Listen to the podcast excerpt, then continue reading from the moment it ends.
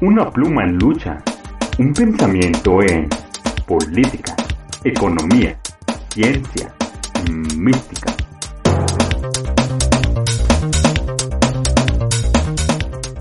Un pensamiento en radio, revista, que wow, wow, wow, Una nueva forma de ver la historia de México y del mundo. Una nueva visión con el equipo de la revista que wow, wow,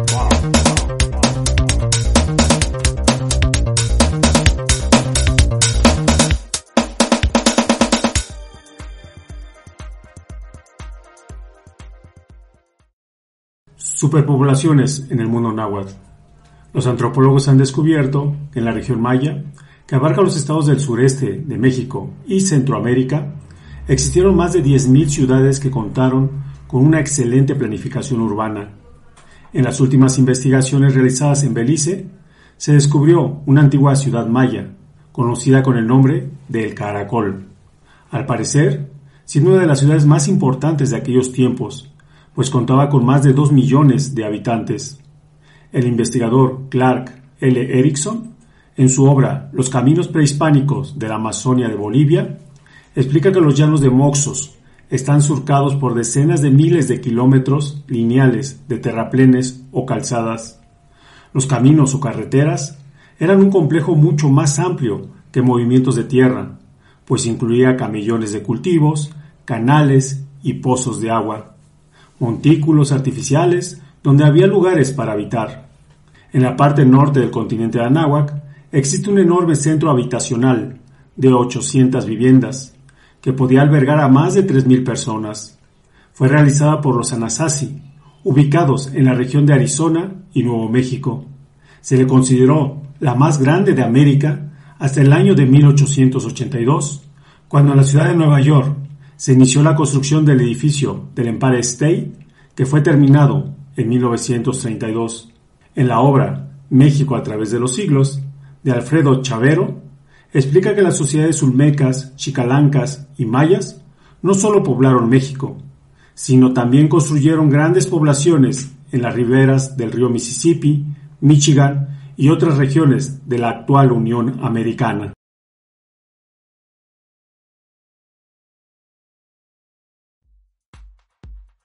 ¿Qué tal? Muy buenos días, buenas tardes y buenas noches. Les doy la más cordial bienvenida a todos los espectadores que nos acompañan y que nos escuchan en las diferentes plataformas. Nos encontramos en la Ciudad de México en este programa en vivo, hoy jueves 19 de enero. Soy Carlos Morales, el locutor del programa, y el día de hoy nos acompañan Claudia Soto y Genaro Saucedo. ¿Qué tal? ¿Cómo están, compañeros? Bien, gracias, Carlos. ¿Cómo estás tú? Bien, bien, muy, muy bien. Bien, buenas noches a Carlos y buenas noches Claudia. Pues aquí nuevamente este, platicando sobre este, este tema ¿no? que se va a tocar sobre, sobre nuestro mundo náhuatl.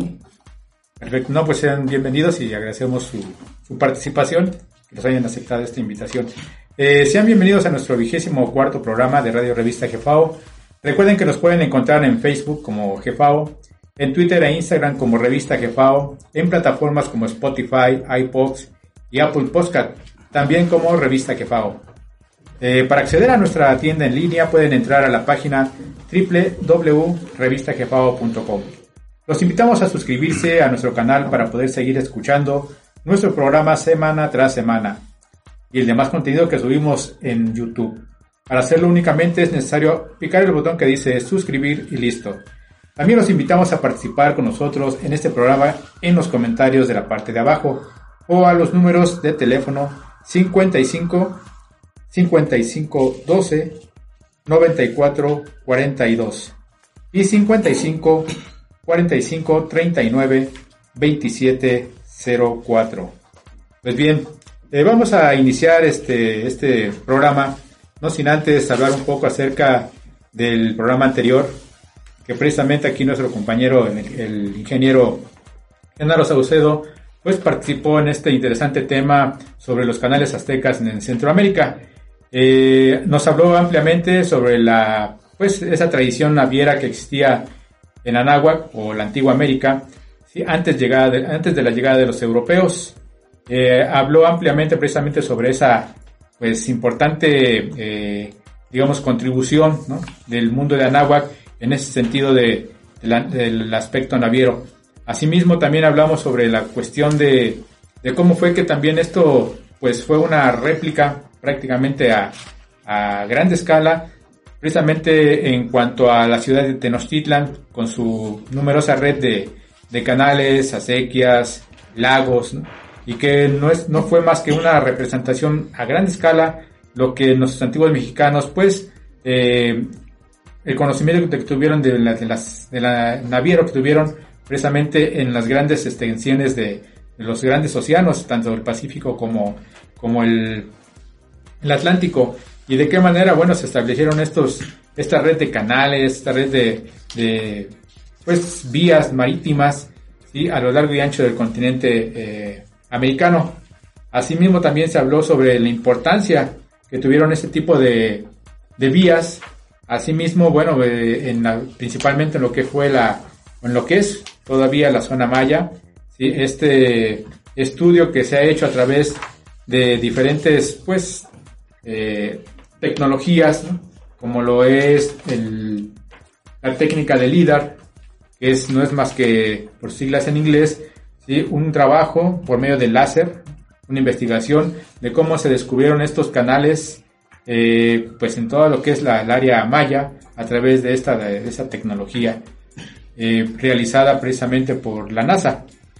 Pues este interesante tema nos dejó ver que esta red de, canales pues datan de hace más de 11.500 años atrás, es decir, nos, eh, nos dejó asentado de que no fue más que la, sociedad Atlante Tolteca, y la civilización que existió hace más de 11.500 años, precisamente quienes también aplicaron esa, esa técnica y que posteriormente con la época azteca, maya, si no fue más que una réplica de ese gran conocimiento. Pues bien, eh, vamos a, a, pasar a un, a un comercial. A pasar de lo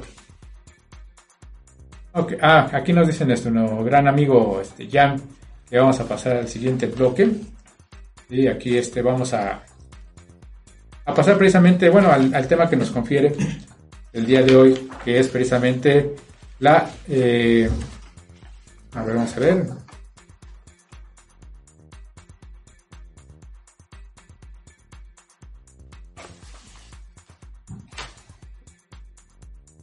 Bueno, estamos hablando de las superpoblaciones en el mundo nabo, que precisamente es el tema eh, que vamos a tocar el día de hoy.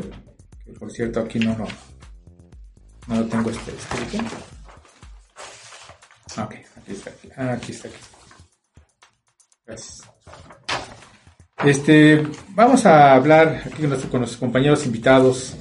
Sí, eh, hablar de esto precisamente este interesante eh, tema sobre los grandes este, superpoblaciones que existieron y que ya escuchamos en la introducción a lo largo y ancho del continente americano. En primero, pues quisiera yo saber y hacer la primera pregunta para nuestra invitada de hoy, Claudia Soto. Eh, ahí tienen, tenemos. Gracias. Eh, ¿Qué población se estima que existió en la zona maya antes de 1500, este, Claudia? Bueno, Carlos, fíjate que aquí es muy interesante porque en realidad hay varios investigadores que eh, tienen datos muy diferentes. Eh, algunos hacen, eh, calculan datos con unas poblaciones muy pequeñas y otros que ya utilizando esta misma tecnología que mencionabas, la del rayo láser, la tecnología LIDAR, ellos han calculado ya poblaciones más grandes porque se han dado cuenta que los asentamientos eh, que actualmente pues son ruinas o que hay ya cosas levantadas o edificaciones erigidas eh, sobre de esos terrenos, pues nos dan la pauta para saber que fueron pues, poblaciones más grandes. Aquí, por ejemplo, podemos hablar de que en la zona maya había una megalópolis, en realidad a través de esta tecnología, eh, la tecnología LiDAR, como mencionaste, es así como que un tipo de rayo láser que va sacando en forma de triángulo una foto del terreno. Y entonces va descartando la, la parte de la copa de los árboles y entonces podemos apreciar lo que es el terreno. Y entonces a través de estas imágenes, pues se puede ver que en la zona maya hay huellas de una civilización que era mucho más compleja y que estaba totalmente interconectada y, y pues muchos de los especialistas habían supuesto que esto no era así. Aquí con respecto a esto vamos a ver, eh, hay un investigador del Ithaca College, su nombre es Tomás Garrison, él es un arqueólogo y él después de hacer estudios en Calakmul, por ejemplo, y hacer estudios en la zona maya que está del lado de Guatemala, él dice que era un asentamiento que tenía una población que se había subestimado enormemente. Por ejemplo, hay resultados que sugieren, por ejemplo, que América Central tuvo una civilización avanzada y que era comparable, por ejemplo, a las zonas de Grecia y de Roma, que se les considera sofisticadas para el mundo medieval. Aquí vamos a ver que las imágenes arrojadas a través del LiDAR nos hablan de una red de carreteras elevadas que se interconectaban con centros urbanos, canteras, que había sistemas de riego y terrazas que eh, apoyaban a una cultura intensiva. Toda esta eh, red de, canales, toda esta red de caminos, esta urbanización nos lleva a darnos cuenta de que estaba diseñada para abastecer eh, a una población de un tamaño determinado. Y vamos a ver aquí que el apogeo de la civilización maya eh, en ese entonces cubría aproximadamente el doble de tamaño de la Inglaterra medieval. Este es un dato interesante porque a veces pensamos que Europa es el gran referente y nos damos cuenta, por ejemplo, a través de los datos recogidos por esta tecnología, que tan solo la zona maya eh, cubría ese tamaño que era el doble de Inglaterra del siglo XV, pero que estaba mucho más densamente poblada. Aquí vamos a ver que tenemos datos de estos, de este grupo de arqueólogos que están trabajando para la National Geographic de unos 10 o 15 millones de personas. Esto lo asegura también una eh, investigadora que se apellida Estrada Belli y dice que en las zonas bajas y pantanosas que ellos habían considerado como inhabitables, en realidad a través de esta, de esta tecnología LIDAR, ellos han podido estimar que la civilización maya se extendía hasta esos lugares. Entonces eso nos da una pauta para comprender que verdaderamente, como menciona nuestra revista Jefao, había superpoblaciones en el mundo náhuatl. Eh, hay también por ahí un investigador eh, africano que él tiene un libro titulado de cómo Europa subdesarrolló a África y él habla de, datos de, de 100 millones, de 100 millones de personas. Entonces, vamos a ver que estas investigaciones pues nos llevan a darnos cuenta de que eh, nuestra civilización era mucho más grande de lo que, de lo que se ha dado a conocer. Muy bien. Pues me parece interesante esa, esa parte que mencionas de la tecnología LIDAR que finalmente, bueno, es la que ha rescatado y ha se ha comprobado sobre la existencia no solamente de una, una región, una pequeña comunidad maya, sino más bien una superpoblación en lo que es en la, propiamente la zona maya, que comprende de lo que es el sur de México y parte de Centroamérica.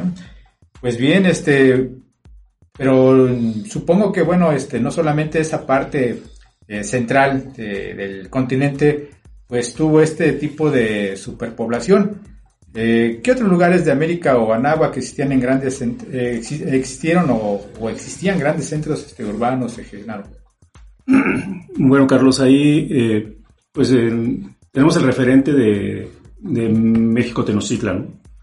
Es otra de los grandes referentes de, una gran población. Hay algunos datos, sabemos que como que pareciera como si lo lo acotaran a, cierta, a cierto tamaño, y ahorita veremos por qué. Pues decían que más o menos, la, Ciudad de México, Tenochtitlan, tenía como unas 300.000 personas, ¿no? Sin embargo, eh, de acuerdo a, algunos investigadores, algunos llegaron a estimar hasta cerca de 20 millones en toda la región centro. O sea, más o menos eh, ubicando que es la región centro, pues estaríamos hablando de lo que actualmente conocemos como área metropolitana, más la parte del Valle de Apa.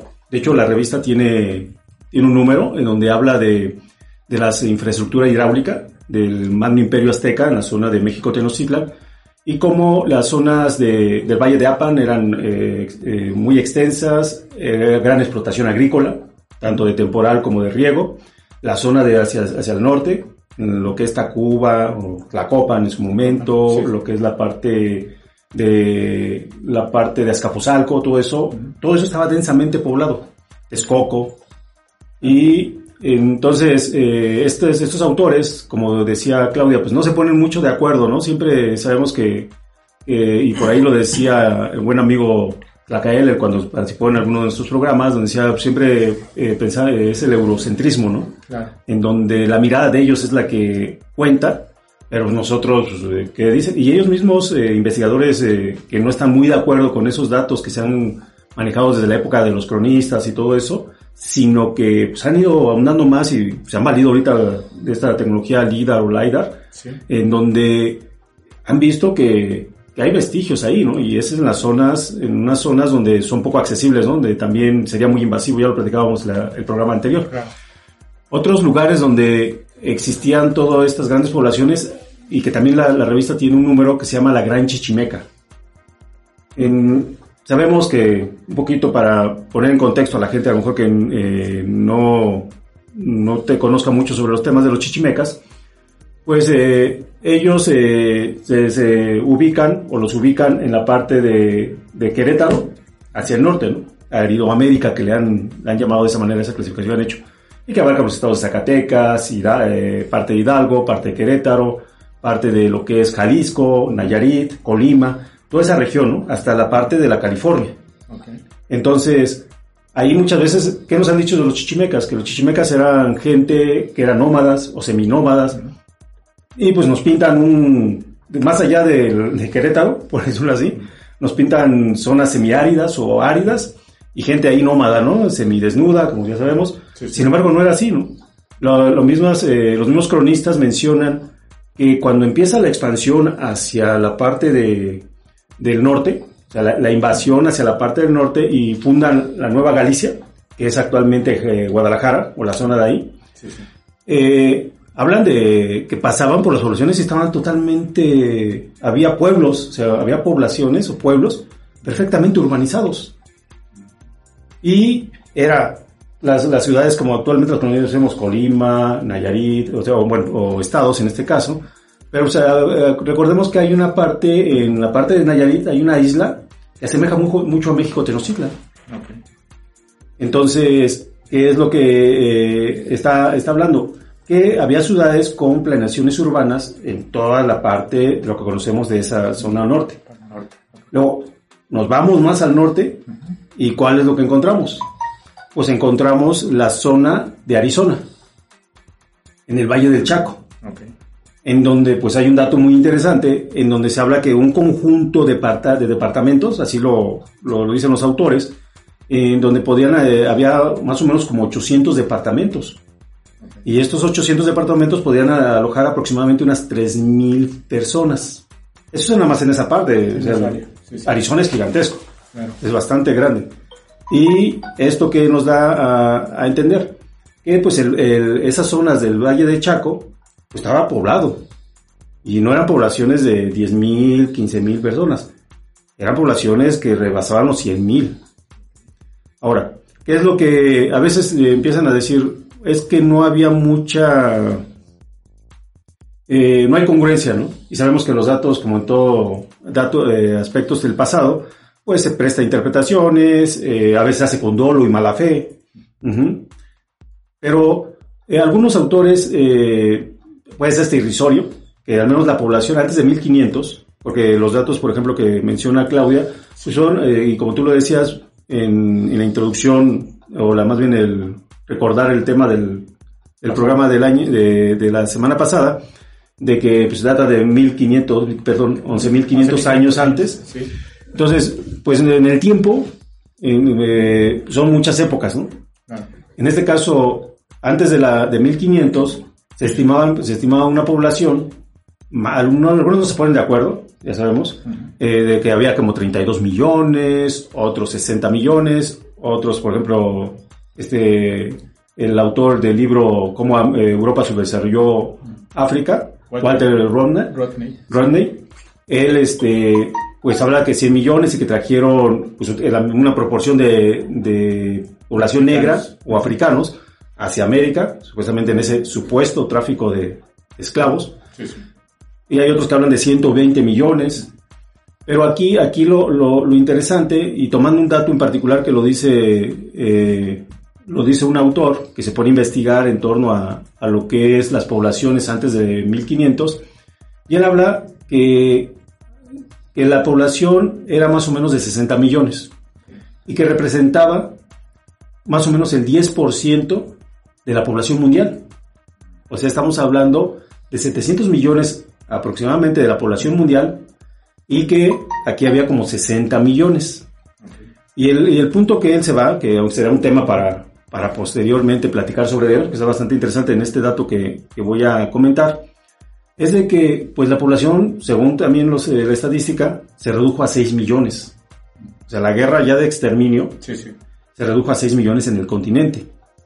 Y que esto causó un desequilibrio eh, ambiental. Entre el siglo XVII y el siglo XVIII causó un desequilibrio, una pequeña época, eh, le llaman invernal o glacial, una pequeña época glacial, donde la parte de la, de la producción agrícola en el mundo eh, afectó, fue afectada por esa matanza. Y entonces él se, él se pregunta, ahora pongámonos en contexto, o más bien pongámonos en contexto a la actualidad. Es como si matáramos cerca de 700 millones de personas.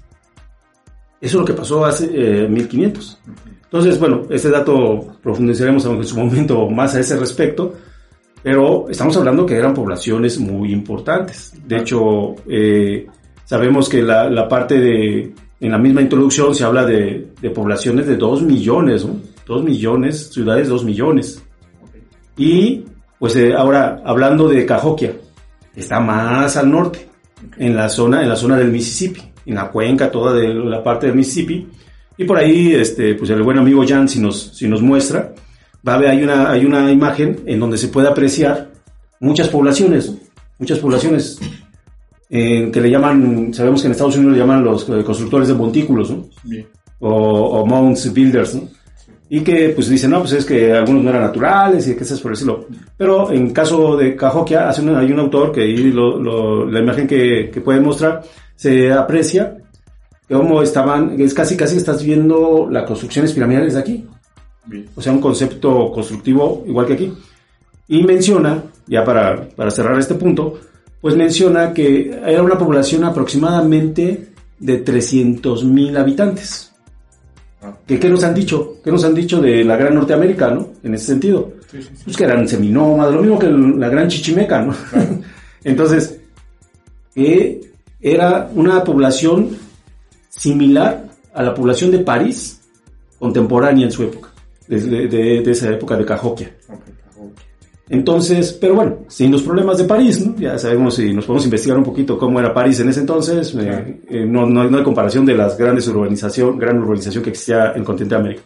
Y pues nada más eh, pues, recalcar que en lo que es la cuenca, la cuenca del Mississippi, que varios ríos ahí, el río San Luis y todo eso, confluyen y forman esa gran cuenca, sigue siendo poderosísima en Estados Unidos. O sea, Estados Unidos se ha sentado toda su industria en toda esa cuenca es lo más poderoso, o sea, ese, ese parte central de los, la Unión Americana es lo más poderoso que existe en el mundo, las zonas más agrícolas más poderosas. Entonces, pues creo que, como lo hemos platicado muchas de las ocasiones, pues es más o menos como el usufructo de una sociedad que ahí estuvo establecida. Claro. Bueno, eh, acabas de dar un dato muy importante, ¿no? Que finalmente, bueno, la, la población que existía no solamente en el centro, sino en el norte de México, ¿no? Y obviamente Estados Unidos, lo que ahora es Estados Unidos, eh, Alaska, esas poblaciones, pues no son más que este, un, fue un reducto, ¿no? Finalmente quedó reducido a una mínima población, pero no, no porque no haya, no haya existido, ¿no? Este, una gran población, sino más bien este, pues, resultado de una, de una invasión y de un exterminio prácticamente, ¿no? Por ahí, este, en su momento, digo, parafrasear a este Hugo Chávez, ¿no? Que en su momento este, decían, pues, ¿cómo vamos a celebrar un, un, día conmemorativo, ¿no? Cuando se asesinaron más de 100 millones de, de americanos, ¿no? Entonces, obviamente, pues fue tachado de, de, este, de muy izquierdista, ¿no? Pero bueno, finalmente sí, efectivamente lo que acaban de comentar ambos acerca de pues, esa superpoblación no solamente en el centro, sino en el norte. Y bueno, yo creo que también en, en Sudamérica, ¿no? En la zona amazónica, pues también eh, tiene que haber información, ¿no? Al respecto, ¿no? Pues bien, este, vamos a pasar a la siguiente, o bueno, vamos a unos, a unos comerciales, aquí nos anuncia nuestro amigo Jan. Eh, vamos a pasar una, este, a un corte comercial y regresamos con este interesante tema, superpoblación en el mundo náhuatl. Adelante. Hey, ¿te gustan nuestros temas? Pues invitamos a comprar nuestros primeros 12 artículos recopilados en el tomo número 1 de la revista FAO por tan solo 50 pesos.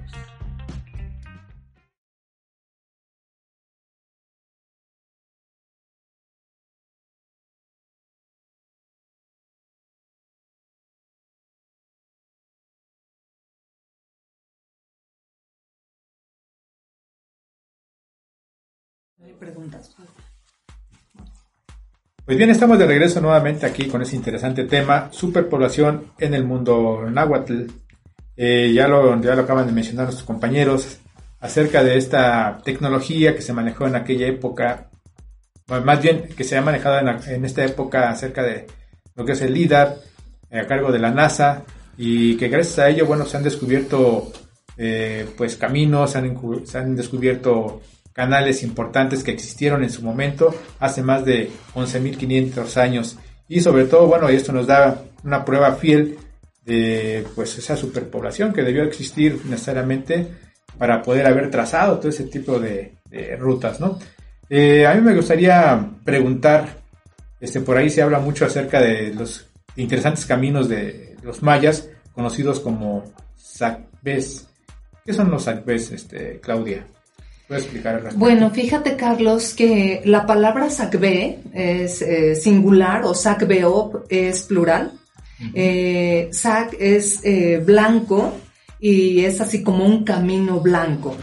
Hay algunas acepciones de otros investigadores que mencionan que es así como camino construido expresamente, ¿no? No un camino que te, así como que se va formando por el paso de, ¿no?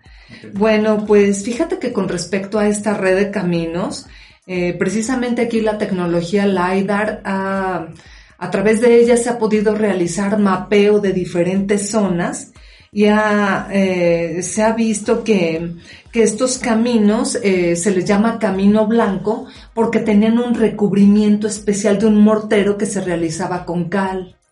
Eh, dice que había un par, así unas paredes en donde se llenaban así como de piedras pequeñas y después con ese mortero se hacía un recubrimiento blanco.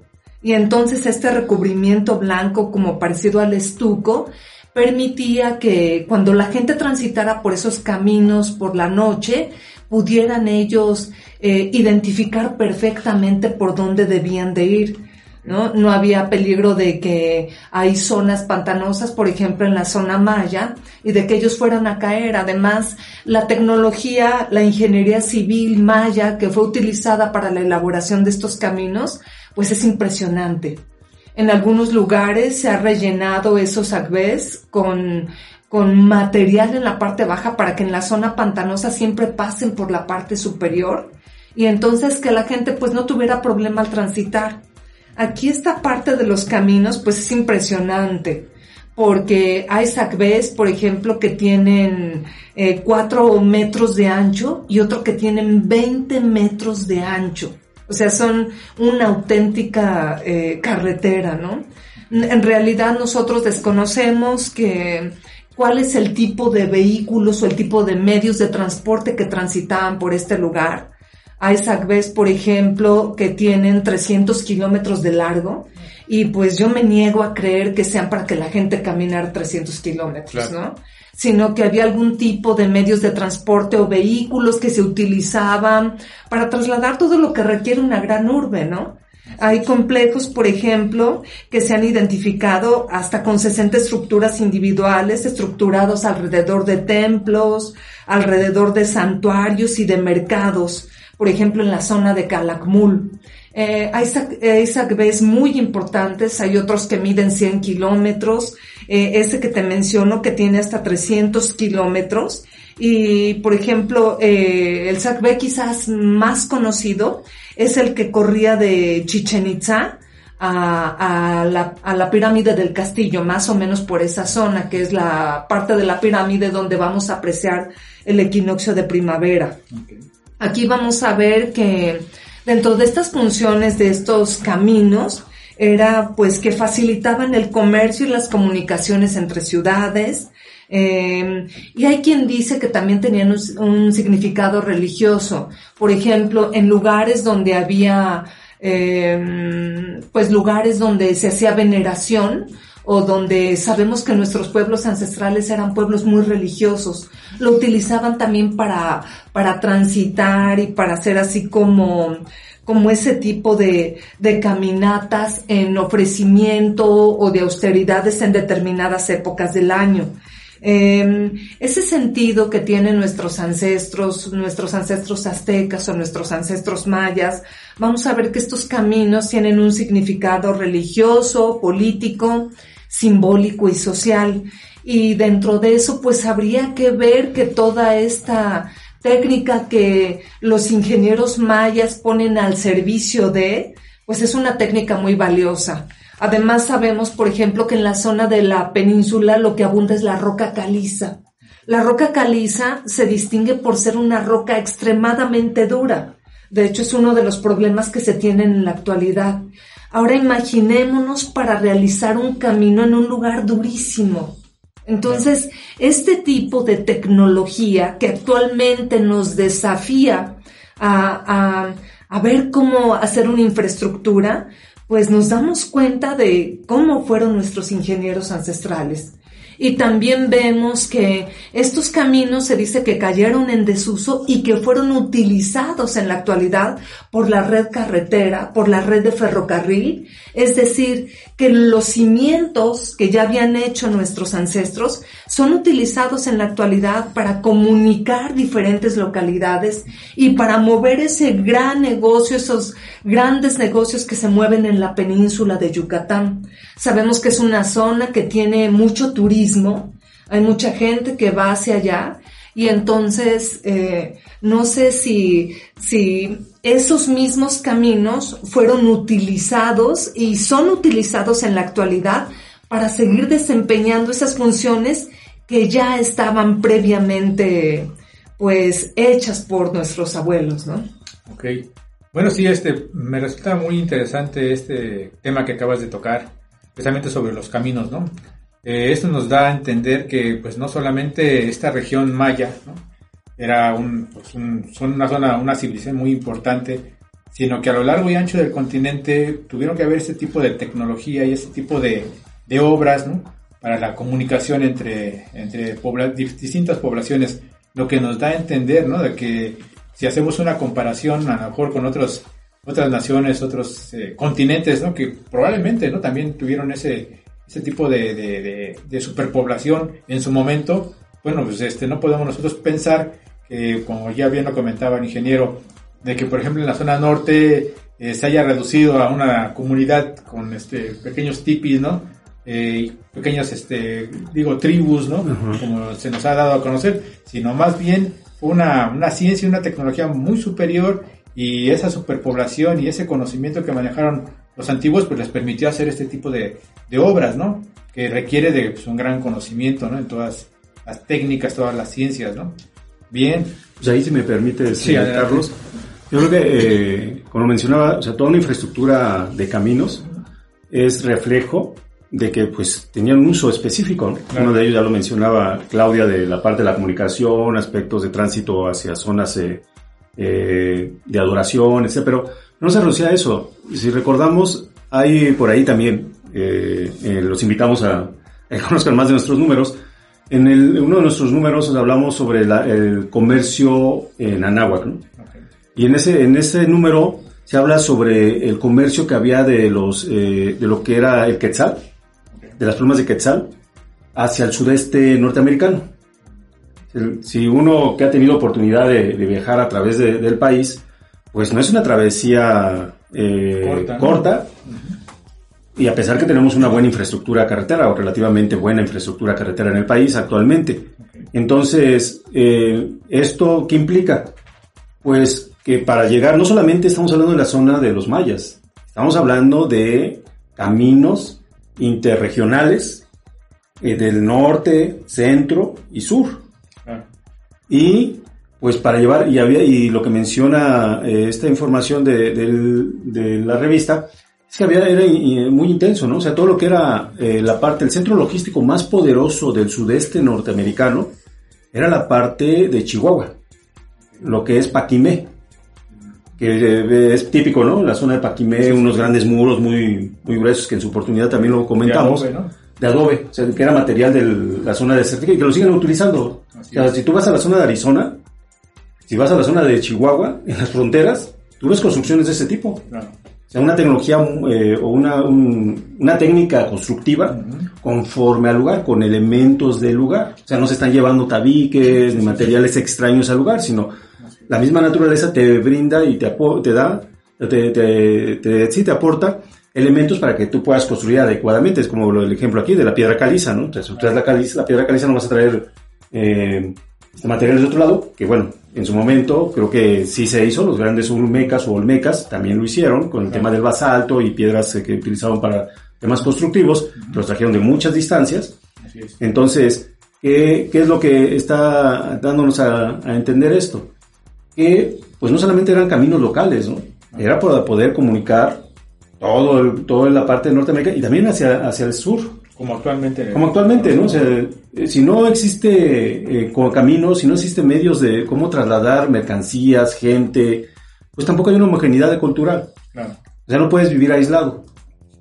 Y entonces eso creo que eh, haciendo un poquito, pues, aportando, pues esa, esa parte, ¿no? Que, había un comercio intenso.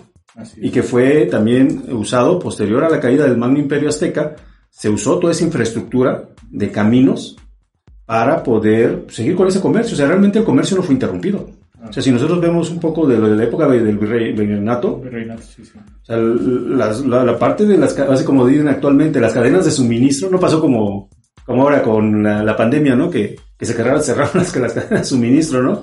A pesar que había un proceso de guerra, o sea, tras la caída del Magno Imperio Azteca, la parte de las cadenas de suministros, o sea, de todas las materias primas, plata, oro, este, telas, todo eso, estaban circulando hacia Europa. Salían del puerto de Veracruz, salían de la parte de, Acapulco. Entonces, ¿por qué? Porque había una infraestructura para ello, ¿no? Claro.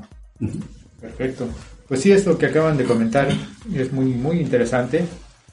Por ahí este, ya nos comentabas acerca de esos centros urbanos en el norte, ¿no? Lo que es, lo que es la parte de Paquimé, ¿no?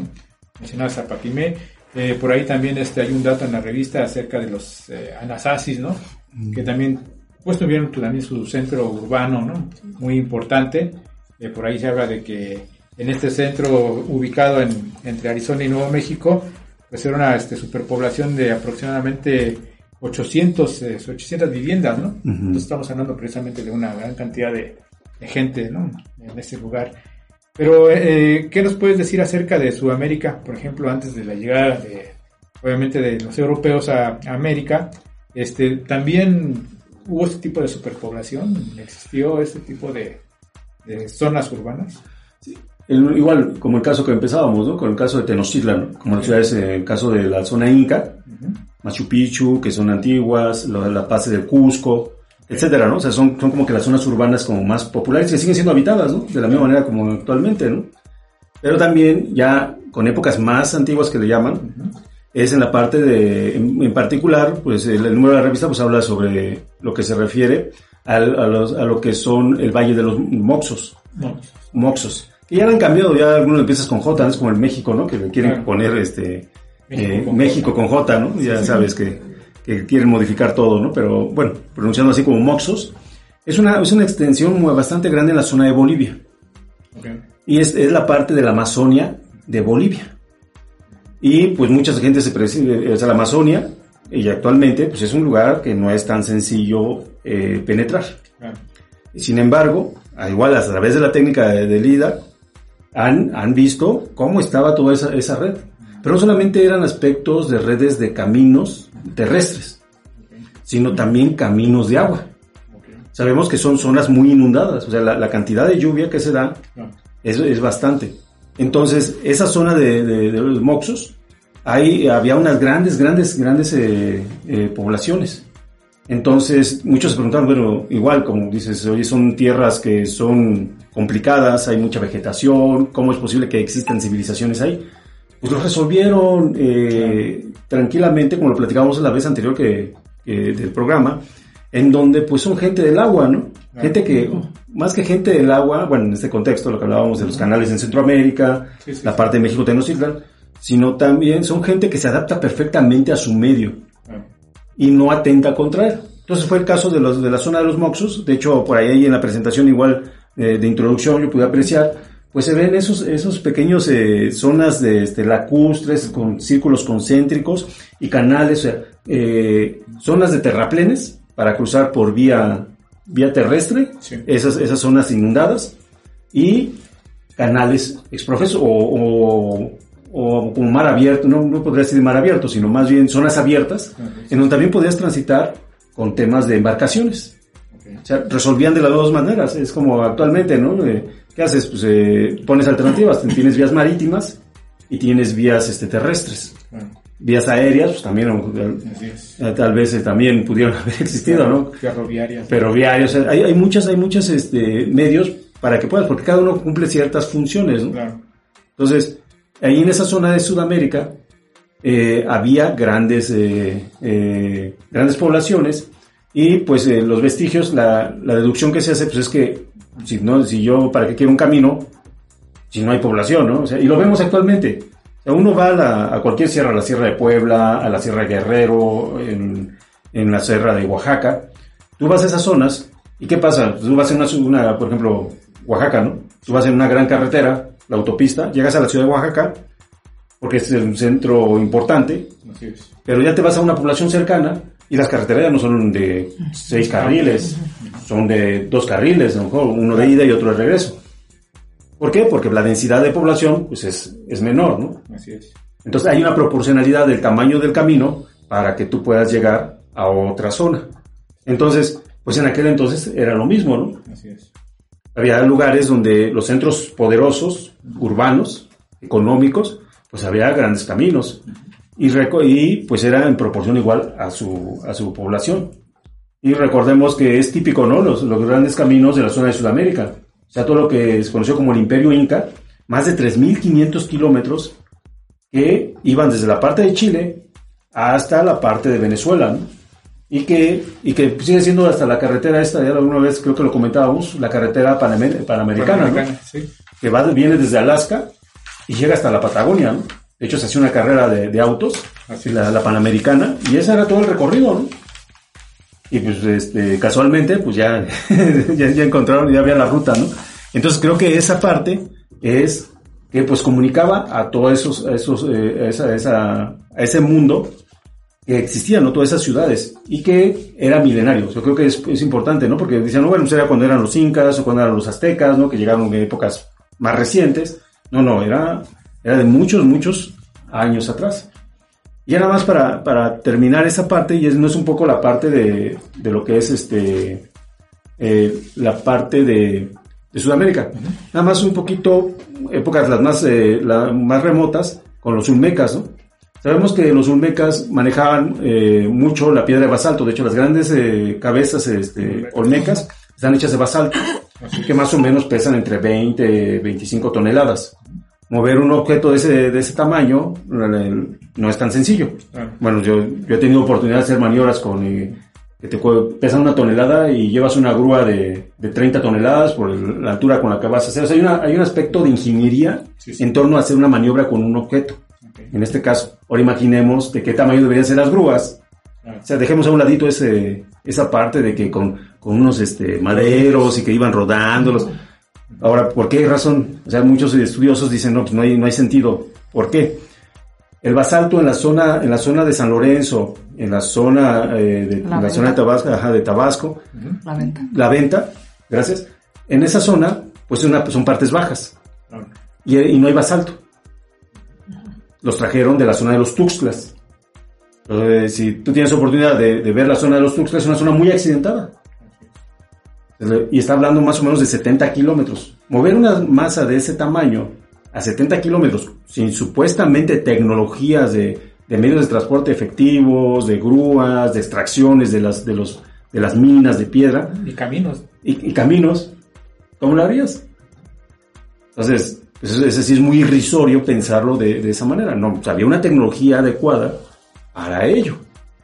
Y no solamente esas fueron las cabezas, ya para, para terminar, sino movieron cientos de miles de toneladas de esa zona hacia la zona de los Olmecas, o sea, de los Tuxtlas a la zona de los Olmecas, a la zona de Tabasco, que actualmente conocemos como Tabasco, Así es.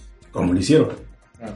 Hay hipótesis, vías marítimas, eh, lo que no te dejan ver es, dice, bueno, pues cómo movieron esas piedras para poder llegar y ponerlas en esas zonas. ¿no? Entonces, creo que, que en forma indirecta podemos deducir que pues había toda una infraestructura, había grandes poblaciones para, en, eh, desde miles de años atrás, o sea, no es eh, que nada más este, de repente está una población, desapareció, ya no supimos, no, eran poblaciones que seguían y seguían, ¿no? Claro. Claro, como todo, ¿no? Algunas zonas caen en desuso, Sí, va cambiando todo. va cambiando, pero, pero creo que muchas de las poblaciones actuales son de, de antaño, ¿no? En Sí. América. Perfecto, bueno, muy interesante lo que acabas de comentar.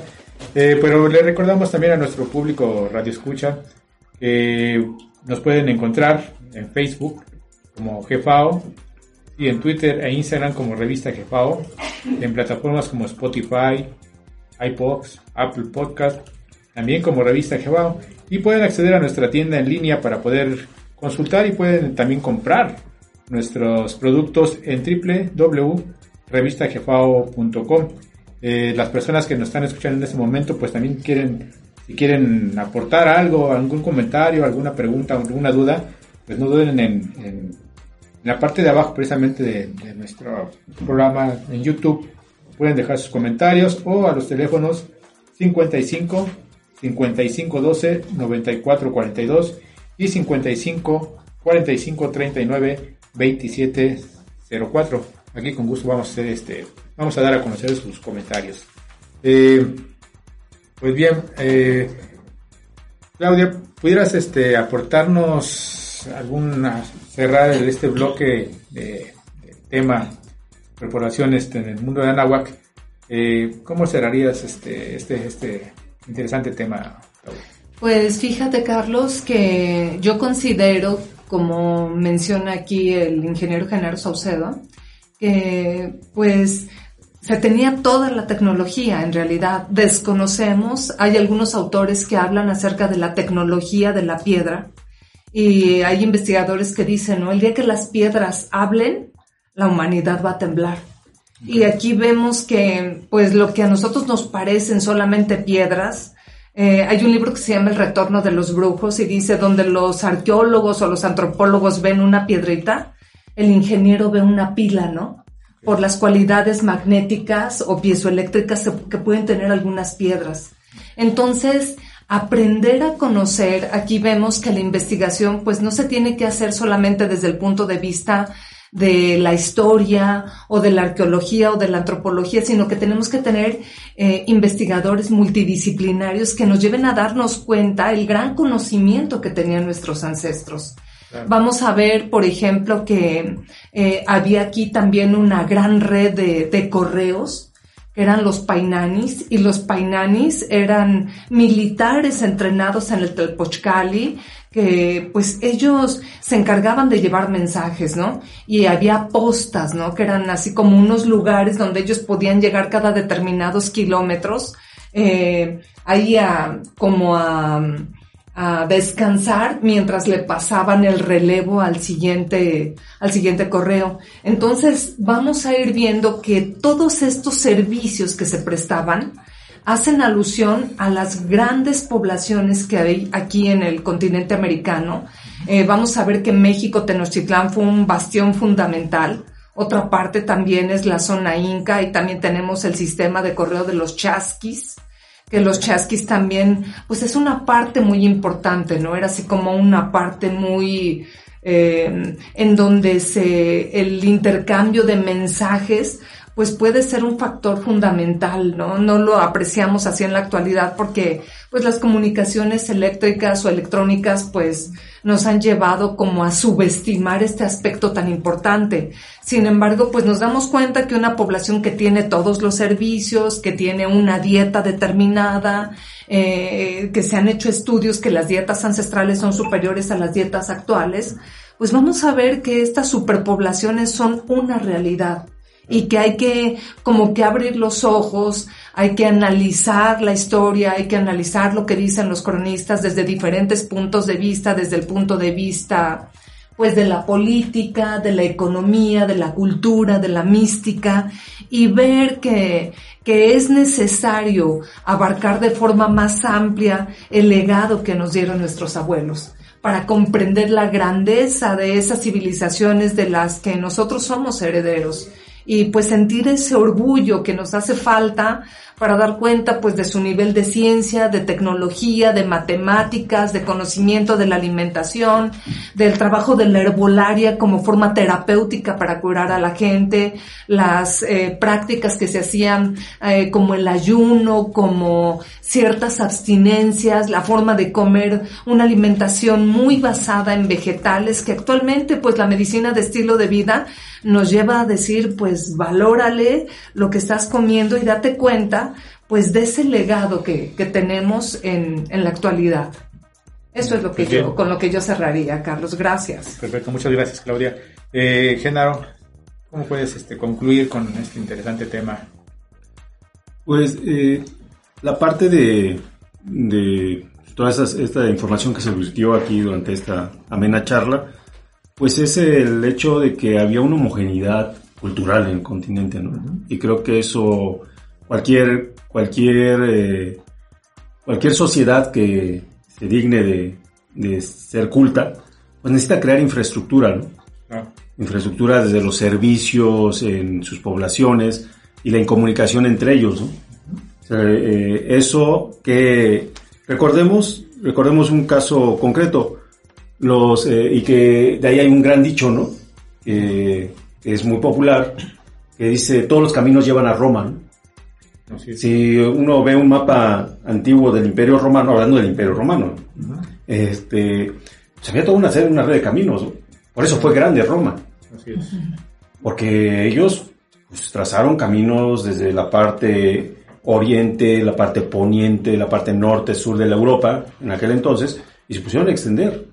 Y tenían, hicieron una homogenización de la sociedad. Tan es así que, pues, de acuerdo a lo que nos dice la historia, pues hablamos, eh, este, son el llamado español, pues es una lengua romance, el francés es una lengua romance, etcétera, ¿no? El inglés tiene mucho de lenguas romances, o sea, de Roma, ¿no? O sea, de lo que, el latín, muchas de la parte, porque se hizo eso. Entonces, no podemos pensar que nuestro continente de Anáhuac pues no tuvo esa homogeneidad cultural.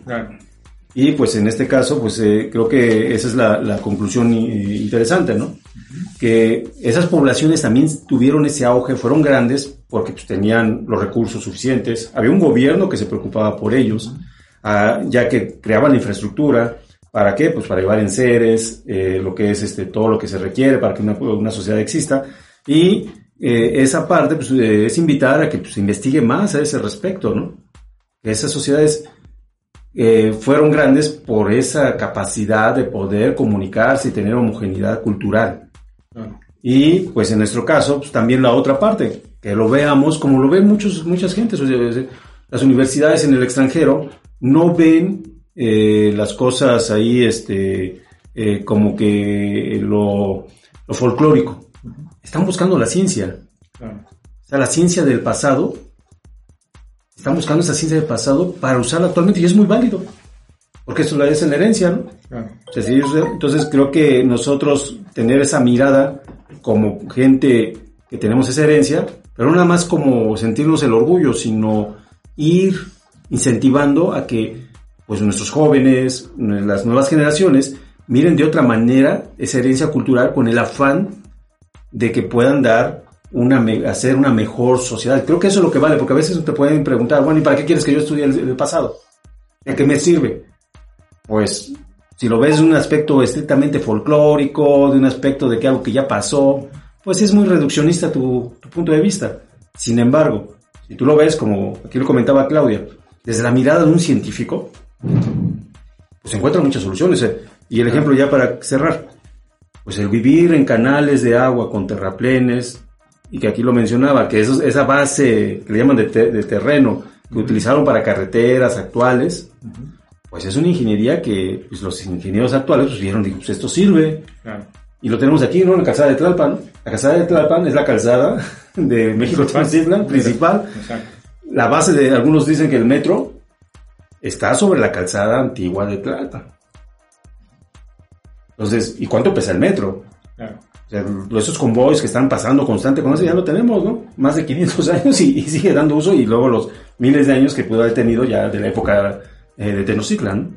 Entonces, creo que la conclusión es, había una homogeneidad, homogeneidad cultural gracias a, a esas grandes redes y que y había grandes redes porque había grandes centros de población. Claro. Bien, bueno, vamos a, este, muchas gracias, este Genaro. Vamos a pasar aquí a la parte de los comentarios. Por aquí nos dice nuestro amigo Juanina Torres, interesante tema. Hablan sobre diversos caminos que conectan a grandes urbes de la antigüedad con decenas e incluso centenas de miles de que recorrían todo el continente. Así es. Eso quiere decir que tanto las poblaciones del norte y centro y sur del continente estaban en constante comunicación y no en conflicto incluso desconocían su mutua existencia como nos enseñan.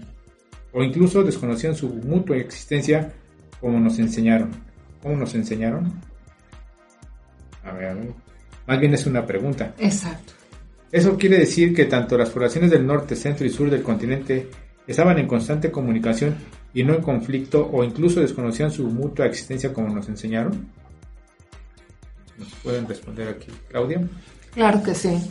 Pues eh, yo considero que indudablemente, como en toda sociedad, puede haber diferentes puntos de vista y puede haber conflictos. Sin embargo, había una total comunicación.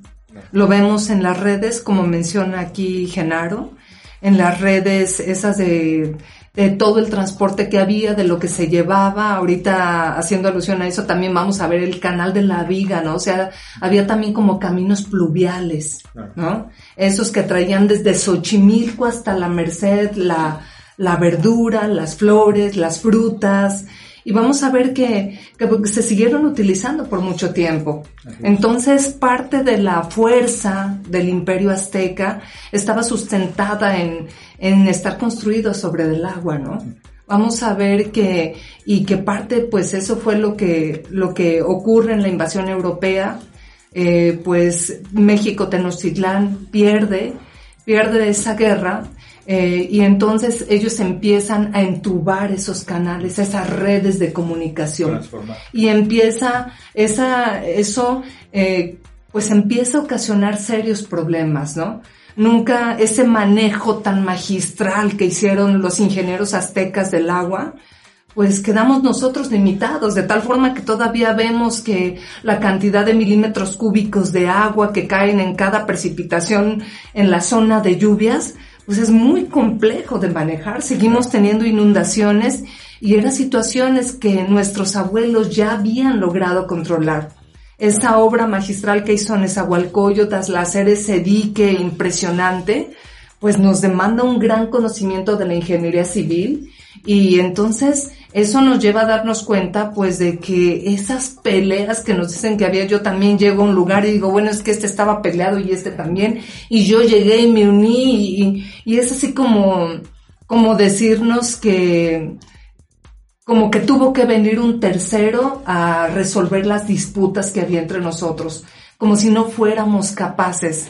Ahí es donde viene como una trampa, ¿no? Así De hacernos creer de que, pues gracias al invasor, es que o- vinieron a ocurrir soluciones que nosotros no teníamos contempladas, Bien. sin darnos cuenta que nosotros provenimos de una estirpe, de una civilización, de, de personas con una gran capacidad artística, tecnológica, científica, religiosa, y que pues esa genética la tenemos pues todavía en nuestras venas. Claro. Bueno, pues interesante conclusión este, y la respuesta que dice a esta pregunta de nuestro compañero este, Molina Torres. Esperemos que haya quedado resuelta esa duda, esa pregunta. Y pues bien, pues vamos a, terminar el día de hoy con el programa. Y los, este, les agradecemos su, participación mm. infinitamente y los esperamos en, alguna otra ocasión nos vuelvan a, acompañar. Muchas gracias, Carlos, por la invitación. Gracias, tema. muchas sí, eh, pues bueno, por el día de hoy hemos terminado con este programa de Radio Revista Gefao. Acompáñenos eh, la próxima semana con otro nuevo programa.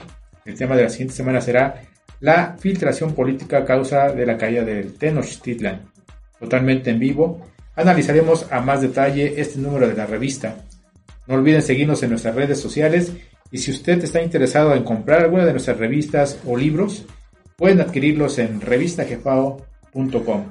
Pues sin más, nos vemos este, la próxima semana.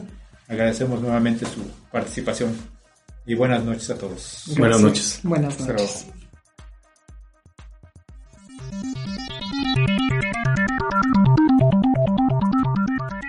Gracias por escuchar Radio Revista Jefao. Lo esperamos en la próxima semana. Y recuerde, un árbol sin raíces no da fruto.